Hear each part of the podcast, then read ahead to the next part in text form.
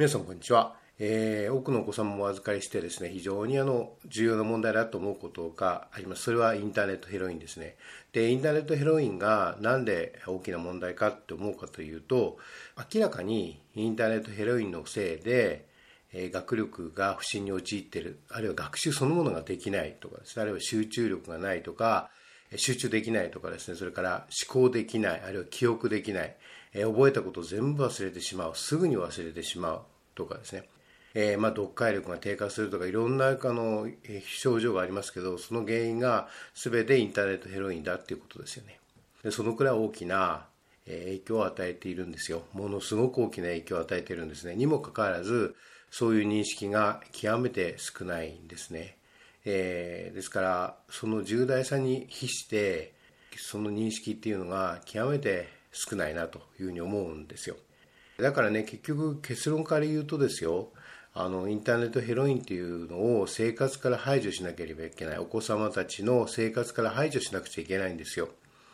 まあインターネットヘロインってインターネットつけますけど実際のヘロインとね適切な関係を持つとかってことはありえないですよね。適切な使い方をするってことはありえないわけですよ。いやもう排除するしかないですよね。だってインターネットヘロインなんだもの。その認識ですよね。だからインターネットヘロインっていうのは脳を破壊してしまうんですよ。子供の脳をね。完全に破壊してしまうんですね。だから学習ってことができなくなるんです。学習ができなくなるってことはどういうことかって言ったらその子の将来がないってことですよ。未来を奪われてるってことですよね。子供時代に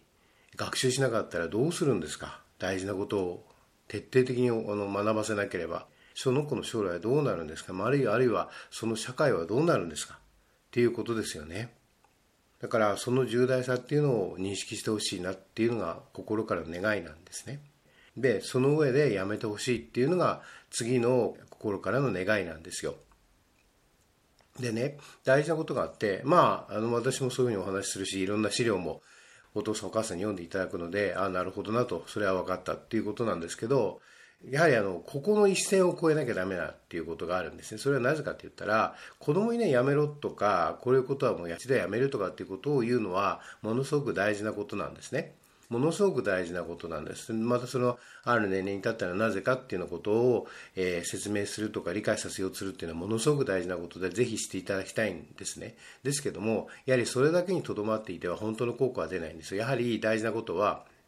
そのお父さんお母さんね、自体にやめてもらわなきゃいけないということなんですよ。えー、そもそもですね、このインターネットヘロインというのは、お子様だけが中毒になっているってわけじゃないんですね。依存症になっているってわけじゃないんです。やはりですね、お話をお伺いすると、ご両親様がなっているってことがあるんです。えー、ご両親様ともにっていうこともあるし、また片方がっていうこともあります。ありますが、大体がご両親様ともにインターネットヘロインの依存症になっているんですよ。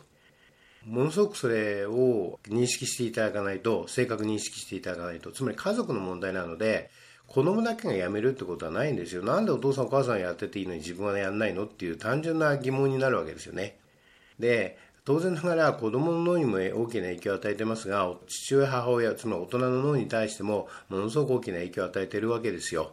ですから、その扱いっていうのは、そもそもこのインターネットのいろんなデバイスっていうのは、もう非常にその、まあ、ソフトも含めてですね、そういうものっていうのは、極めて慎重に扱わなきゃいけないんだけれども、そのまだ文化、文化が極めて慎重に扱うという文化が育っていないので、そういう認識が育っていないので、えー、やはりそういうものを、そういう認識を持っていただきたいんですね。そして、えー、やはり家族の問題なんですね、これね。子供の問題というよりはもう家族の問題なので、だからもう子供にただやめろやめろとかやめさせろというだけでは、やはり効果が薄いんですね、本質的には。ですから、やはりあの、本当に効果を上げようと思ったらば、お父さんお母さんに、ぜひそれをやっていただくしかないんですよ。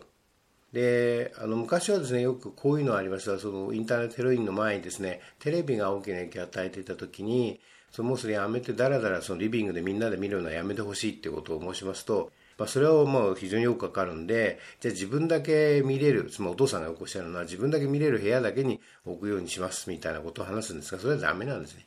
やはりもう家から、家の中からテレビをその捨てなくちゃいけないんですね。あの、今でもそうですよ。あの、今、あの、みんならの、えー、食事中にテレビを見てるとか、そういうご習慣のある家族は、もうテレビそのものを、やはり家から捨てなきゃいけないんですよね。それはすごく大事な認識だと思う思うんです、私は。その上でじゃあ何をするかっていうことなんですけど、読書なんですよ、読書。で、あの、お父さんお母さんですね、明示的に子供の前で読書してほしいんです。え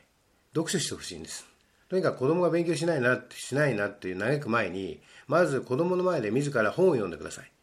で、しかもですね、本でもやはりですね、難しげな本を読んでください。明らかにこれはもう大人しか読まないような本ですね。難しげな本ですよ。を読んでください。そして、その本の内容について話してください。あ、こういういいことが書いてあったとかね。この本からこういうことを学んだとかね。そういうことを夫婦で話してください。あるいは子供に話しかけてください。特に夫婦で話すのはいいです。あの、とにかくご夫婦で、えー、例えば食事の時でもですね、あるいは食事の後に薬を行かれている時でも、そういう話をするということですね。を意識的にしてください。演技でいいんです。まずは、最初は。もし、えー、非常に読書ということから離れてしまったお父さんお母さんがいたとしたらば、それはもう最初は演技でいいので、もうやってください。そして無理してでもやってください。ものすごく大事なことです。とにかく読書をして、そしてそれについて話すということですね。これをぜひしてほしいなと思うんですよね。とにかくですね、あの大事なことは子供を甘やかすことではないんですね。それからもっともう一つは大事な認識ですね。子供っていうのは別に甘やかされることを欲してるわけではないんですよ。やはり成長することを欲してるんですよ。子供が欲してるってことは。だからね、子供ってね、今何をなすべきかってことを知りたいわけですよ。だからそれを教えてほしいんです。自分の成長のために今何を自分がなすべきなのかってことを知りたいわけです。その正しいことだからその正しいことを教えてあげてほしいし、それを示してほしいんですね。つまり子供にとってしなければいけないことは学ぶことですよ。学ぶことです。特に、えー、抽象的なことを学んでいくってことですね。その作業をしていくってことなんですね。だから、そのいわゆる学習、数学っていうものが大事なんですよね。